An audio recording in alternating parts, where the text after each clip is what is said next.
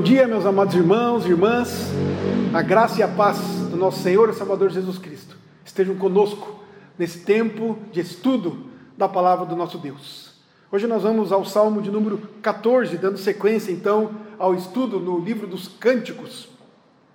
E como nós já observamos, a maneira como esses salmos foram organizados também refletem a soberana sabedoria de Deus. Nos 13 salmos anteriores que nós já estudamos, Davi descreve com detalhes as maldades, os escárnios, as falsidades, opressões e as perseguições dos seus inimigos. Gente terrivelmente má, como Saul, Absalão e tantos outros. E neste Salmo 14 não é diferente. Porém, agora ele mostra as razões pelas quais essas pessoas agem dessa maneira.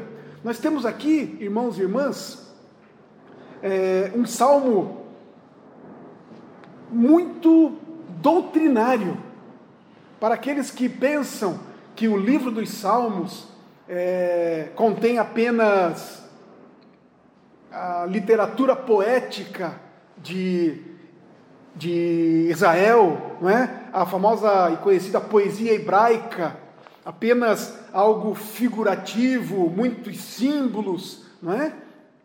De fato, isso tem, lógico, mas nos Salmos também há muita doutrina, muita teologia, muito ensino a respeito de quem Deus é e de quem é o homem. E neste Salmo 14, então, nós vemos isso evidenciado Muita doutrina falando a respeito aqui então do, da situação, da condição, da posição do homem diante de Deus, da posição do homem sem Deus, não é? e como ele termina no salmo clamando para a salvação de Deus, a solução, o remédio para este homem sem Deus, para esta humanidade distanciada de Deus.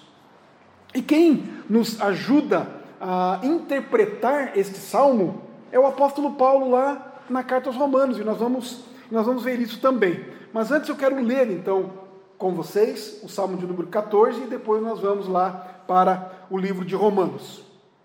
Diz-nos assim então a palavra do nosso Deus. Diz o insensato no seu coração: não há Deus.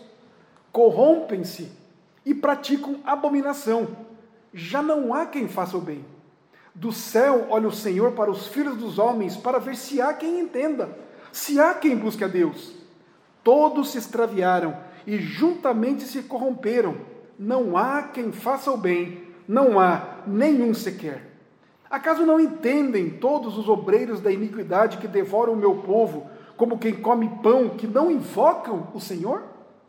Tomar-se-ão de grande pavor, porque Deus está com a linhagem do justo. Meteis a ridículo o conselho dos humildes, mas o Senhor é o seu refúgio. Tomara de Sião viesse já a salvação de Israel. Quando o Senhor restaurar a sorte do seu povo, então exultará Jacó e Israel se alegrará. Louvado seja o Senhor pela sua palavra. Vamos orar? Pai bondoso, te bendizemos porque o Senhor fala conosco o Senhor fala diretamente, francamente, abertamente conosco. Obrigado então por Sua palavra. Pedimos ao Senhor iluminação agora do Teu Santo Espírito, para que, quando interpretarmos a Tua palavra, de fato possamos compreendê-la. Ajuda-nos, ó Deus. Esta é a nossa oração, no nome de Jesus. Amém. Então, como disse, quem é que nos ajuda a interpretar estas palavras? Aqui de Davi, esta oração, este cântico de Davi, estas palavras profundas e doutrinárias, esse entendimento que Davi tinha da situação da humanidade, especialmente ali daqueles que estavam próximos dele, os seus perseguidores, como dele mesmo e do seu povo. Quem é que nos ajuda a interpretar a palavra? Há uma máxima na no estudo da teologia, e especialmente no estudo da teologia cristã reformada, é que a Bíblia explica a própria Bíblia. Não é? Normalmente, quando queremos entender melhor um texto das Escrituras, quando queremos entender melhor um texto como Salmos, que é mais poético, tem uma literatura mais simbólica, vamos dizer assim, então nós precisamos de darmos uma olhada em outros lugares na Escritura para de fato compreendermos o que ela quer de fato nos ensinar. E por isso essa máxima, a Bíblia explica a Bíblia. Essa é uma máxima que nós podemos ter e devemos ter na nossa mente e sempre buscarmos a interpretação de outros textos na própria Escritura, pois ela nos ajuda a esclarecer, a explicar melhor este ou aquele ponto. Então nós vamos lá para Romanos, no capítulo 3, a partir do verso 9. E se nós observarmos bem aqui, nos versos 10, 11 e 12, nós vemos quase que literalmente a citação que Paulo faz destas palavras de Davi aqui nos versos 1, 2 e 3 do capítulo 14 do livro dos Salmos. E hoje nós vamos nos empenhar um pouco mais nesta perícope, nestes versos, tanto do começo do Salmo 14, quanto nesses primeiros versos aqui do livro de Romanos, ou da carta aos Romanos, que nos diz assim então esses primeiros versos, a partir do verso 9 do capítulo 3 de Romanos. Diz assim: que se conclui temos nós qualquer vantagem?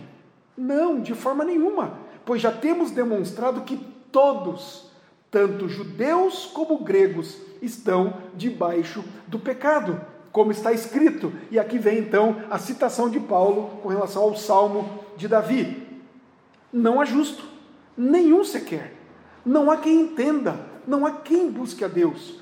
Todos se extraviaram, a uma se fizeram inúteis não há quem faça o bem, não há nenhum sequer. E aí ele segue até o versículo 18, fazendo citações ainda.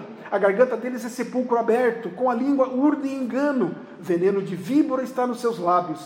A boca eles a têm cheias de maldade e de amargura. São os seus pés velozes para derramar sangue. Nos seus caminhos a destruição e miséria. Desconheceram o caminho da paz. Não há temor de Deus diante de seus olhos. Então, desde o capítulo 1 do verso 18, Paulo vem demonstrando que todas as pessoas, em todos os lugares, em todos os tempos, estão debaixo do poder do pecado. E essas pessoas não podem ficar de bem com Deus sem a graça de Deus sem o dom da justiça de Deus, que ele concede através de Jesus Cristo. Queridos, é importante nós observarmos o que é que está por trás de toda a maldade daqueles perseguidores de Davi. Qual é a real motivação para tanta crueldade contra Davi, contra o filho de Deus? É importante nós lembrarmos também, queridos, que Davi, sem a graça de Deus, está na mesma condição do que aqueles homens. Não só Davi, como todos nós. Se não for a graça de Deus, nós estamos totalmente perdidos, completamente entregues ao pecado, escravizados pelo pecado. Isso quer dizer dominados pelo pecado, seguindo as suas paixões, fazendo os seus desejos. É assim. Eu disse que Davi está na mesma condição do que eles, não é? Davi não se exclui da escravidão do pecado, num certo sentido, porque podemos nos lembrar muito da vida de Davi. Quando, por exemplo, ele comete adultério com Batseba, o adultério, segundo a lei, segundo a palavra de Deus, leva à morte. E no caso do povo judeu, segundo a lei dos judeus, era a morte por apedrejamento. Portanto, não só a morte física, mas como também a morte espiritual. Mas tem mais: Davi não apenas adulterou, se é que isso é pouca coisa, com Batseba, mas ele ainda fez o que mais? Mandou matar a Urias, marido de Batseba, pensando ele que se ela, sendo então uma viúva, poderia ter um filho normalmente, poderia casar-se com ela normalmente. É? Então ele maquinou tudo isso e ainda providenciou em colocar Urias na frente de batalha para que fosse um dos primeiros ou para que morresse logo. Davi, portanto, assassinou a Urias. Então, Davi está na mesma condição de pecado, de escravizado pelo pecado, de dominado pelo pecado, tanto quanto os outros homens. É isso que nós vamos ver aqui, é isso que Paulo vem dizer aqui desde o primeiro capítulo de Romanos, a partir do versículo 18, que todas as pessoas, em todos os tempos, em todos os lugares, estão debaixo do poder do pecado. E nós vemos isso aqui na declaração que Paulo fez já no início aqui da nossa exposição desse texto do versículo 9 do capítulo 3, não é? Ele diz assim: tanto judeus como gregos estão debaixo do pecado. Judeus e gregos aqui significa todos, significa toda a humanidade, todas as pessoas do mundo em toda a história, exceto Jesus Cristo, obviamente. Portanto, queridos, todas as pessoas estão sob o domínio do pecado, sob o poder do pecado, não apenas de vez em quando. Mas Paulo quer dizer escravizados pelo pecado. Irmãos e irmãs, uma das, uma das verdades mais importantes é exatamente esta: que todos os seres humanos, embora criados à imagem de Deus, conforme diz Gênesis 1:27, são corrompidos pelo poder do pecado. Irmãos e irmãs, nós não somos bons nós não somos moralmente bons por natureza. Na verdade, moralmente por natureza, nós somos maus. Em Efésios capítulo 2, verso 3, o mesmo apóstolo que escreve aos Romanos, ele diz assim: Todos por natureza somos filhos da ira. Isso quer dizer dominados pelo pecado. Isso significa, queridos, que as atitudes, os pensamentos e as nossas ações merecem a ira de Deus, que vem contra nós por causa da nossa má natureza. Em Colossenses capítulo 3, verso 6, o apóstolo Paulo também diz: somos chamados ali de filhos da desobediência. É isso que fazemos naturalmente. Irmãos e irmãs, nós não precisamos aprender a desobedecer. Não é claro isso? Não é visível isso? Podemos ver isso numa criança recém-nascida, com poucos dias de vida. E, à medida que ela vai crescendo, isso vai ficando ainda mais evidente. Ela não precisa aprender a desobedecer. Ela já nasce sabendo, por causa da sua natureza, da sua própria natureza má escrava do pecado. Então, queridos, nós estamos tão dispostos e prontos a desobedecer que é que, como que se a desobediência fosse o nosso guia, o nosso mestre. E tem mais, irmãos. Nós não apenas cometemos pecados, nós somos pecadores. Nós estamos sob o domínio do pecado, como nos diz esse verso de número 9. O pecado é como um rei que reina sobre nós e em nós. Mas não é que nos obrigue a fazer o que não queremos fazer, mas nos faz querer fazer o que não devemos fazer. E o apóstolo Paulo fala a respeito disso e dele mesmo, aqui mesmo nesta, nesta carta. Você pode ir comigo lá, um pouquinho à frente, em algumas páginas, Romanos capítulo 7, ali no verso 15. Olha o que, que o apóstolo Paulo fala a respeito dele mesmo, da sua condição. Mesmo ele sendo um filho de Deus, mesmo ele sendo um salvo, um convertido, olha o que ele diz. Romanos 7, verso 15. Porque nem mesmo compreendo o meu próprio modo de agir, pois não faço o que prefiro, e sim o que detesto. Olha só, olha o verso 18. Porque eu sei que em mim, isto é, na minha carne, não habita bem nenhum, pois o querer o bem está em mim, não, porém, o efetuá-lo. E olha o 19. Porque não faço o bem que prefiro, mas o mal que não quero, esse faço. E para concluir essa esse entendimento que o apóstolo tinha dele mesmo, nessa condição de escravo do pecado, olha o verso 23. Mas vejo nos meus membros outra lei que, guerreando contra a lei da minha mente, me faz prisioneiro da lei do pecado que está nos meus membros. Então, resumindo aqui, o que, que Paulo está dizendo? Ele está mostrando que nós não somos vítimas inocentes do pecado, mas que somos co-conspiradores do pecado contra Deus. É natural em nós não queremos fazer a vontade de Deus. É normal, é natural em nós fazermos o que detestamos. E no sentido, que é o que detestamos? É a vontade de Deus. É a lei de Deus, que nos cristãos já está implantado no coração.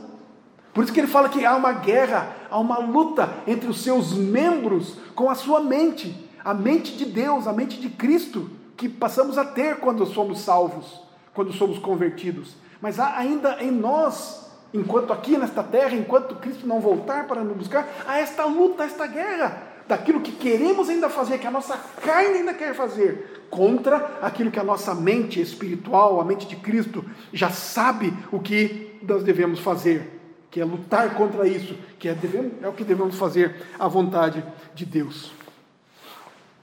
Então, queridos, uma última e essencial conclusão a que chegamos dessa afirmação é a seguinte: do que Paulo tem dito até aqui.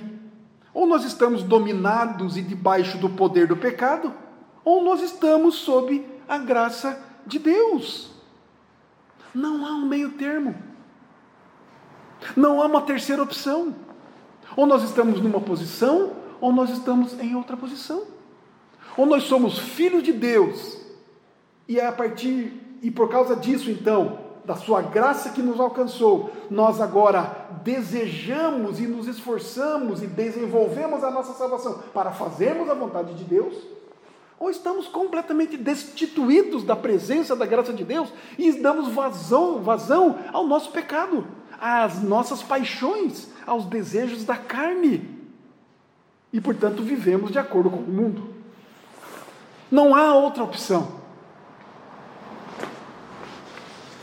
Então, Paulo segue a sua exposição com provas agora reais de que, de fato, Toda pessoa sem a graça de Deus está sob o domínio do pecado, está escravizado pelo pecado. Vamos lá, versículo número 10, então, aqui de Romanos, capítulo 3. Voltando ali, nos diz assim: como está escrito, não há justo nem um sequer. O que ele quer dizer com isso? Paulo quer dizer que, por natureza, sem a graça salvadora, somos todos injustos. Paulo afirma que não há ninguém que seja justo, e ele repete, ele enfatiza, para que fique bem claro, para que não haja dúvidas. Não há nem um sequer, não é isso que ele faz? Não há justo, não há nenhum justo, nenhum sequer. Queridos, o termo justo na Bíblia significa ser puro e íntegro naquilo que pensa, naquilo que fala, naquilo que faz. Ser justo significa que somos inculpáveis com relação a Deus e com relação ao nosso semelhante, com relação àquilo que pensamos de Deus, falamos de Deus e fazemos com relação a Deus, como também com o nosso próximo, com o nosso semelhante. Ser justo não é apenas ser bom, no sentido de que quando vemos algumas pessoas fazendo algum, algum ato de bondade, ser praticante de alguma virtude, ser bom não é apenas alguém ser respeitável, mas ser bom ou ser justo significa ser alguém sem culpa, no que se refere, se refere a uma direta comunhão ou algum relacionamento com Deus e com as pessoas. Ser inculpável. Resumindo, queridos, ser justo é aquele que tem uma direta relação com Deus e com a lei de Deus. Queridos, um exemplo nós podemos dar aqui com uma palavra do próprio Senhor Jesus, quando ele foi perguntado qual era o principal dos mandamentos na lei de Deus. Aí ele, em Mateus 22, 36 a 39, ele responde assim: a pergunta é assim feita: Mestre, qual é o grande mandamento da lei? Aí respondeu-lhe Jesus: Amarás o Senhor teu Deus de todo o teu coração, de toda a tua alma e de todo o teu entendimento. Este é o grande e primeiro mandamento. O segundo semelhante a este é: amarás o teu próximo como a ti mesmo. Queridos, o que Jesus está dizendo aqui o que ele está mostrando para nós, definindo para nós, é o homem na sua relação com Deus e com a lei de Deus. E ser justo é estar em absoluta conformidade com essa lei, sem nenhuma culpa e sem nenhuma falta. E é assim, queridos, que os homens têm caminhado desde a queda cheios de culpa, cheios de falta, porque o relacionamento deste homem com Deus e com os homens é falho. Desde a queda, ele não é perfeito. O pecado original, o pecado de Adão, o representante nosso diante de Deus, o representante de toda a humanidade, o seu pecado, por conta da sua queda, da sua desobediência, foi transmitido para toda a humanidade. Todos que nasceram, portanto, depois de Adão, herdaram o pecado. São concebidos em pecado, como disse Davi no Salmo 51, 5. Olha o que Davi fala: Eu nasci na iniquidade, e em pecado me concebeu minha mãe. Aqui nós temos mais um texto, mais uma palavra, uma frase curta, mas de uma profundidade tamanha.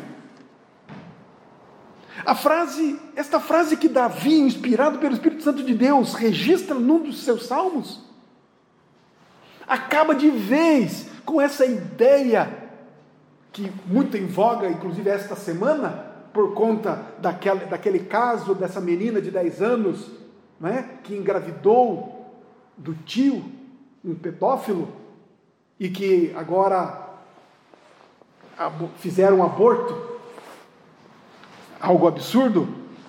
Muitos dizem ah, a criança só passa a ter uma pessoa, né? Só passa a ter vida depois que nasce, depois que sai do ventre. E há muitas ideias aí no mundo afora com relação a quando é que de fato há vida, há uma pessoa no ventre de uma mulher. Quando é que se torna isso? Quando é que se forma isso? A palavra de Deus é muito clara. Davi mostra para nós. Ele diz: Eu nasci na iniquidade. Ou seja, fala que nasceu, o nascer a gente sabe que é quando sai do ventre. Eu nasci na iniquidade. Mas se ele parasse por aqui, poderíamos até de fato entender: poxa vida, a vida de fato começa quando nasce, quando sai do ventre. Mas ele continua. E ele diz o que aqui? E em pecado me concebeu minha mãe. Ele está falando aqui do momento da concepção. A vida. Momento em que o espermatozoide se junta ao óvulo e forma então o embrião. Ali começa a vida. Então, a partir desse momento, agora, o ser humano é concebido em pecado, por conta do pecado de Eva e o seu marido Adão. Todos nasceram na iniquidade, todos herdaram o pecado, todos naturalmente pecam. E a prova de que todos são pecadores, nós já sabemos qual é, é que todos morrem. Não é isso? Foi o que o próprio Senhor Deus disse lá para Adão e Eva no jardim. Quando lhes colocou lá e lhes deu a ordem: de toda árvore podereis comer desse jardim, mas desta que está no meio do jardim, árvore do bem e do mal, desta você não poderá comer, porque no dia em que dela comeres, certamente morrerás. Foi isso que de fato aconteceu. E a morte não apenas física, mas a morte espiritual, que é a separação de Deus. Mas olha o versículo 11. Depois de ele ter falado, então, não há um justo nenhum sequer. Ninguém é bonzinho, ninguém é bom, ninguém é justo, ninguém é inculpável diante de Deus e diante da sua lei, nem mesmo diante dos outros homens. No verso 11, ele diz assim: Não há quem entenda, não há quem busque a Deus. Ele vai então ampliando o seu pensamento. Ele estabelece a tese, não há um justo nenhum sequer, e agora ele vai explicando, e vai ampliando, e ele vai demonstrando o que, que acontece com alguém que não é justo, com alguém que não sabe que busca apenas fazer os seus próprios interesses, alguém que é escravizado pelo pecado, alguém que tem a sua mente interrompida, bloqueada para as coisas de Deus, por conta do pecado. Não há quem entenda, não há quem busque a Deus. Em consequência da injustiça que toma conta de todos, esse é o resultado. O ser humano demonstra sua completa falta de entendimento. O entendimento que Paulo se refere aqui é a respeito do entendimento sobre Deus, das coisas de Deus. Isso quer dizer, queridos, que Deus não está no pensamento dessas pessoas. É como Davi começa o Salmo de número 14. Ele começa o Salmo 14 dizendo assim: Diz o insensato no seu coração. O que é o insensato? Insensato é um nécio, é um que pode ser traduzido também, um termo que pode ser traduzido como louco, fora de juízo, sem razão, que não pensa com ordem. É isso que significa um insensato. O que é que ele diz? Não há Deus. Ele não apenas não pensa em Deus, ele diz não há Deus, Deus não existe. É assim que o homem debaixo do domínio do pecado se encontra.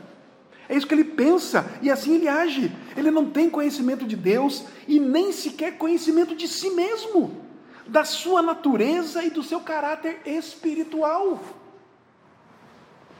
O ser humano está tão destituído de entendimento que é capaz de se comparar aos animais. Não é verdade isso? Falta tanto, lhe falta tanto entendimento que ele se compara aos animais. E chega ao ponto, por isso afirmo isso, chega ao ponto de afirmar que ele é descendente do macaco. Não é isso? Tal insanidade, tal pensamento nécio, louco, estulto que tem esse homem sem Deus.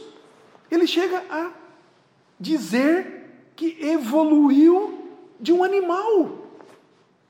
Que absurdo dizer que a raça humana descende do macaco, de um animal.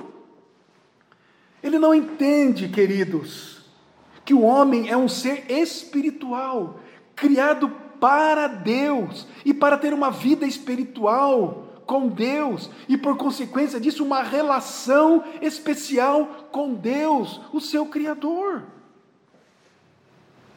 É por isso que não entende também a sua condição de pecado está desvirtuado do seu entendimento sobre a verdadeira felicidade, desconhece totalmente a questão do seu destino eterno.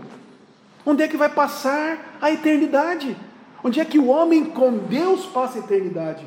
Onde é que o homem sem Deus passa passará a eternidade?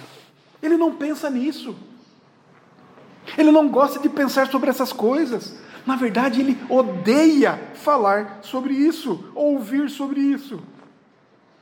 Mas, queridos, a Bíblia mostra para nós que a falta de entendimento, num certo sentido, A falta desse entendimento de quem é o homem, de quem é Deus, é a causa de todas as nossas maiores dificuldades. As dificuldades que temos neste mundo com Deus e com as pessoas é por falta desse nosso entendimento a respeito de quem é Deus e de quem somos nós. Paulo então afirma que todo homem, por natureza, é injusto. E é injusto porque não tem entendimento a respeito de quem Deus é, e nem de quem ele mesmo, o homem, é. E por não ter esse entendimento, é que ele não busca Deus. É por isso que Paulo diz isso, repetindo ou citando a Davi. Não há quem entenda, não há quem busque a Deus. Se eu não entendo quem é Deus, se eu odeio a Deus, se eu não quero saber das coisas de Deus, a consequência disso, o resultado, o que vem depois disso, eu não busco a Deus. Se eu não entendo nada a respeito disso e nem quero entender, não o busco. Queridos, precisamos sempre nos lembrar exatamente dessas palavras de Paulo aqui. Ninguém busca a Deus por conta própria.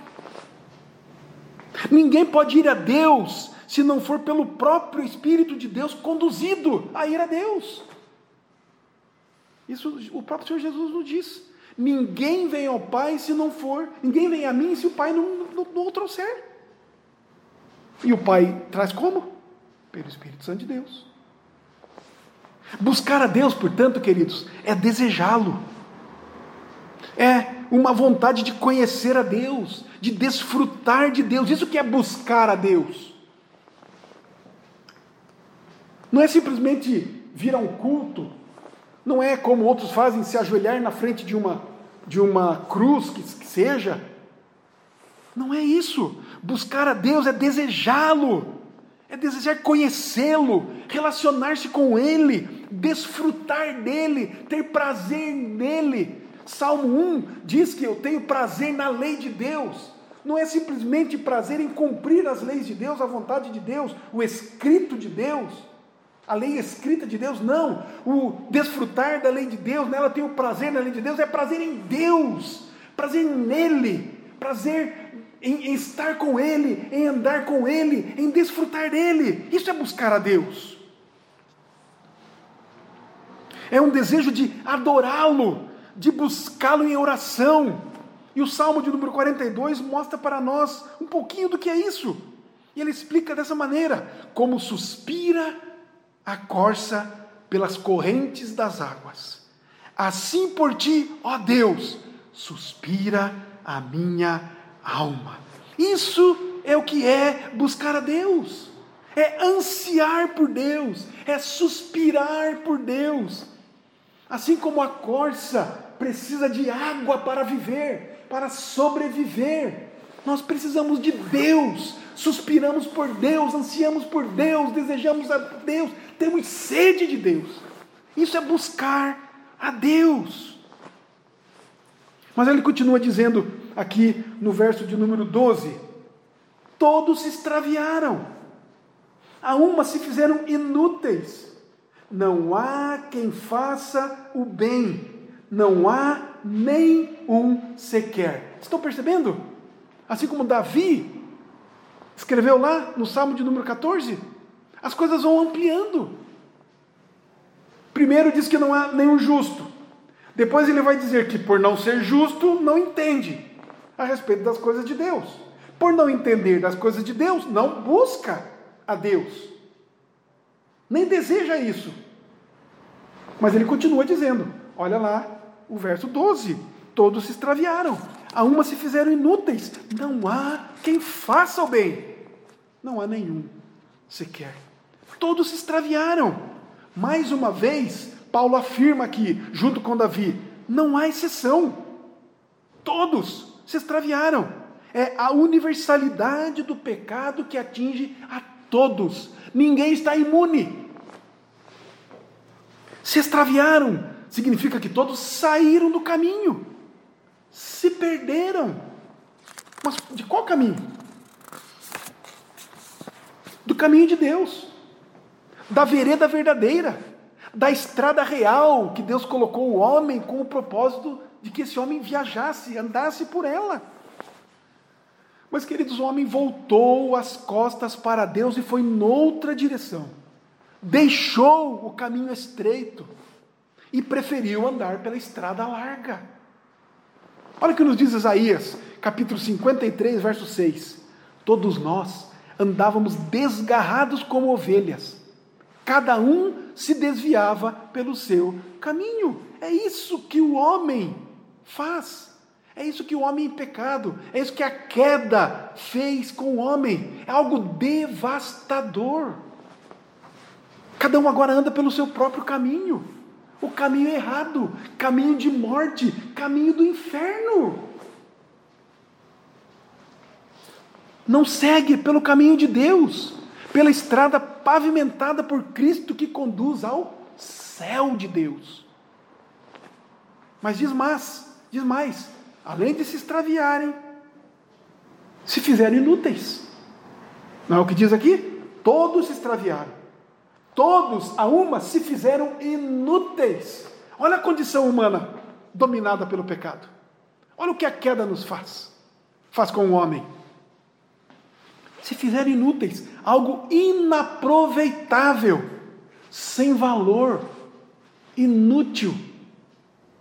Você já imaginou pegar um copo com leite e você for beber aquele copo e ele está azedo? que você faz com aquilo? Você cospe, você joga fora, não dá para aproveitar. Se fizerem inúteis, é como o sal que perdeu o sabor e não serve para mais nada, a não ser para ser jogado no lixo. Essa é a condição do homem pecador desde Adão. Essa e essa inutilidade, queridos, é em relação a Deus. A Bíblia afirma que, do ponto de vista da salvação, do nosso relacionamento com Deus, cada um de nós, sem a graça de Deus em Jesus Cristo, é inteiramente destituído de qualquer utilidade, de qualquer bondade. É, portanto, completamente inútil. Isaías capítulo 64, verso 6, ele afirma assim: que todas as nossas justiças são como trapos de imundícia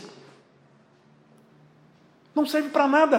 Todas as nossas justiças, todas as coisas boas que fazemos com relação a Deus, trapos de imundícia. Não vale nada. Olha o que Paulo vai dizer em Filipenses capítulo 3. Ele falando de si. Ele se mostrando a partir do verso de número 4. Olha o que o apóstolo Paulo fala. Ele diz assim: bem que eu poderia confiar também na carne, bem que eu podia olhar para mim e ver os meus atos, ver quem eu era, ver quem eu sou. Se qualquer outra se qualquer outro pensa que pode confiar na carne, eu ainda mais. Se qualquer um pensa que é útil, eu também posso pensar mais do que qualquer outro. É isso que ele está dizendo aqui. Olha o verso 5 circuncidado ao oitavo dia. Isso quer dizer que ele era um religioso, que ele fazia, na verdade, parte do povo de Deus, porque a circuncisão era um sinal que marcava o infante e o colocava então visivelmente na família de Deus, como o povo de Israel, circuncidado ao oitavo dia. Então eu posso me gabar disso? É o que ele estava dizendo.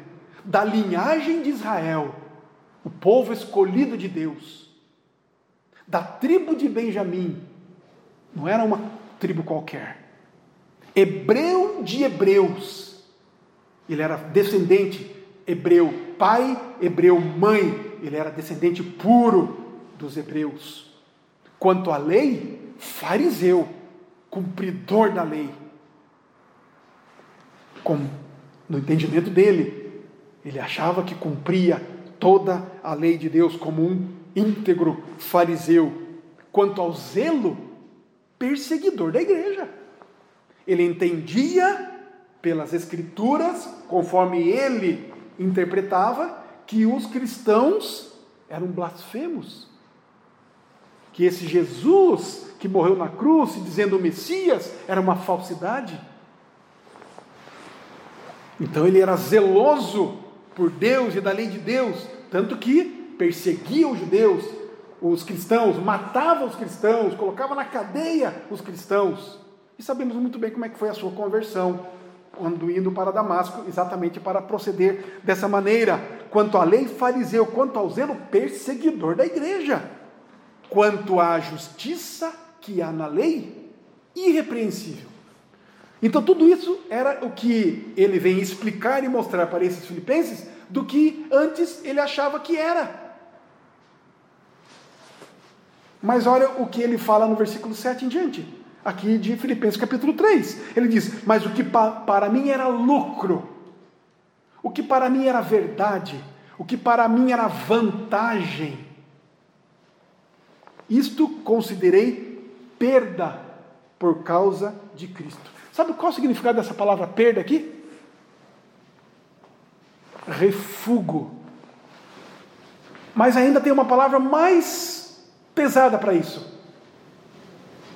Para mim, mas o que para mim era lucro, isto considerei esterco. E nós sabemos muito bem o que significa a palavra esterco.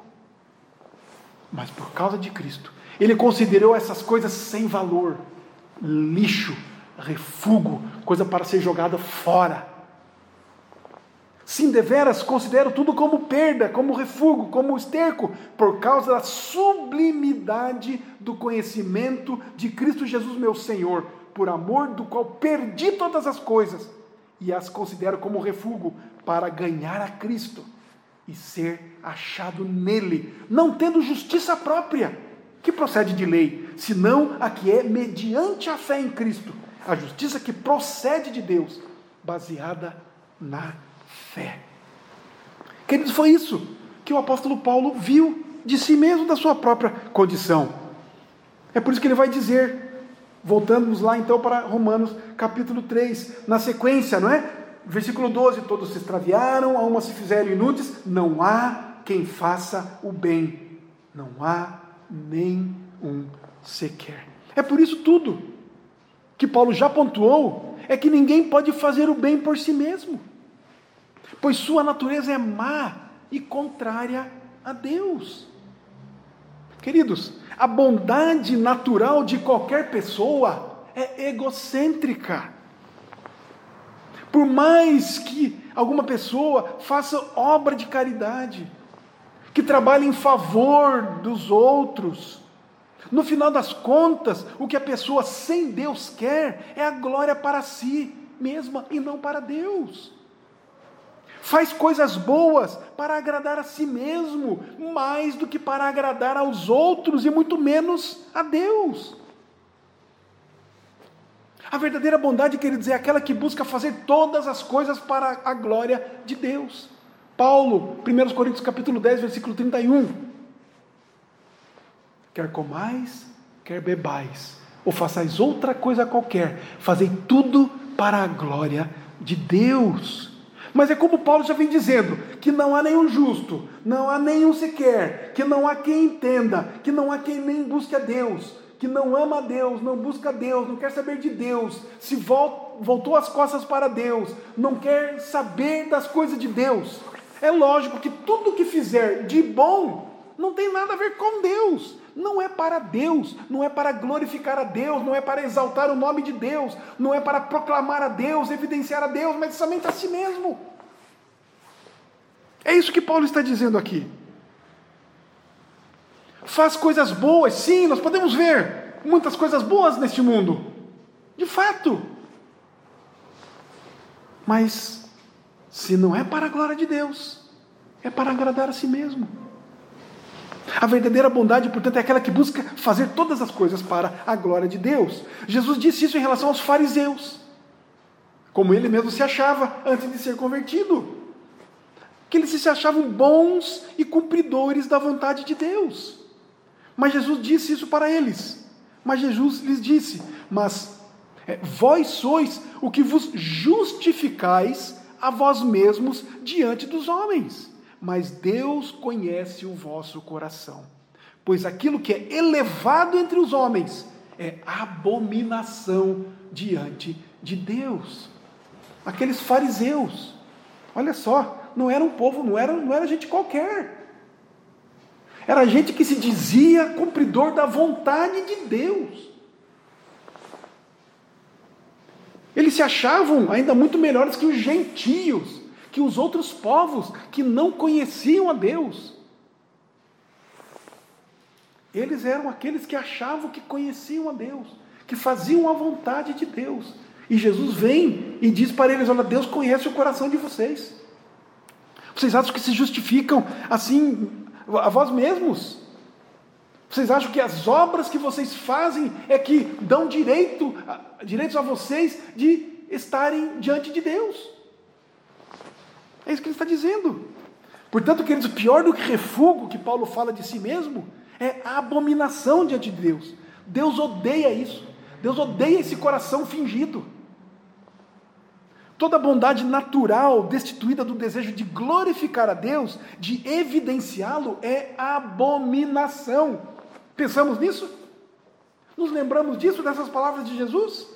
Que tudo aquilo que nós fazemos de bom para alguém, para quem quer que seja, destituído da direção ou da, da, da intenção, do desejo de glorificar de fato a Deus, é abominação diante de Deus. Deus odeia isso porque ele vê o coração, ele vê que está corrompido desde a queda do homem. Mas, queridos, para nós terminarmos, hoje nós vamos ficar por aqui. E vamos continuar no próximo domingo, se Deus permitir. Nem tudo está perdido, pois há boas notícias para os que estão debaixo da escravidão do pecado. Boas notícias para aqueles que estão sob o pecado. Queridos, finalmente, se isso é quem realmente somos por natureza, pessoas que estão escravizadas pelo pecado, e portanto, como Romanos diz a partir do verso 18 do primeiro capítulo de Romanos, estamos sobre a ira de Deus, então, não é a melhor notícia do mundo que todo o ponto do livro de Romanos, de toda a Bíblia, de todo o cristianismo é que Deus, em sua grande misericórdia, criou um caminho de salvação do pecado. O perdão do pecado, para o perdão do pecado e para a penalidade do pecado. Efésios no capítulo 2, que nós lemos e lembramos apenas do comecinho, não é? Que diz assim, ele vos deu vida, estando vós mortos nos vossos delitos e pecados, nos quais andrastes outrora, segundo o curso deste mundo, segundo o príncipe da potestade do ar, do espírito que agora atua nos filhos da desobediência, entre os quais também nós Todos andamos outrora segundo as inclinações da nossa carne, fazendo a vontade da carne e dos pensamentos, e éramos, por natureza, filhos da ira, como também os demais. Mas aí tem o versículo 4. Aí tem a boa notícia. Mas Deus, sendo rico em misericórdia, por causa do grande amor com que nos amou, estando nós mortos nos nossos delitos e pecados, nos deu vida, juntamente com Cristo pela graça sois salvos. Essa é a boa notícia. A graça de Deus. Olha no capítulo 3 de Romanos, voltando lá, olha os versos 21 e 22. Mas agora, sem lei, se manifestou a justiça de Deus, testemunhada pela lei e pelos profetas. Justiça de Deus, mediante a fé em Jesus Cristo, para todos e sobre todos os que creem porque não há distinção para todos os que creem.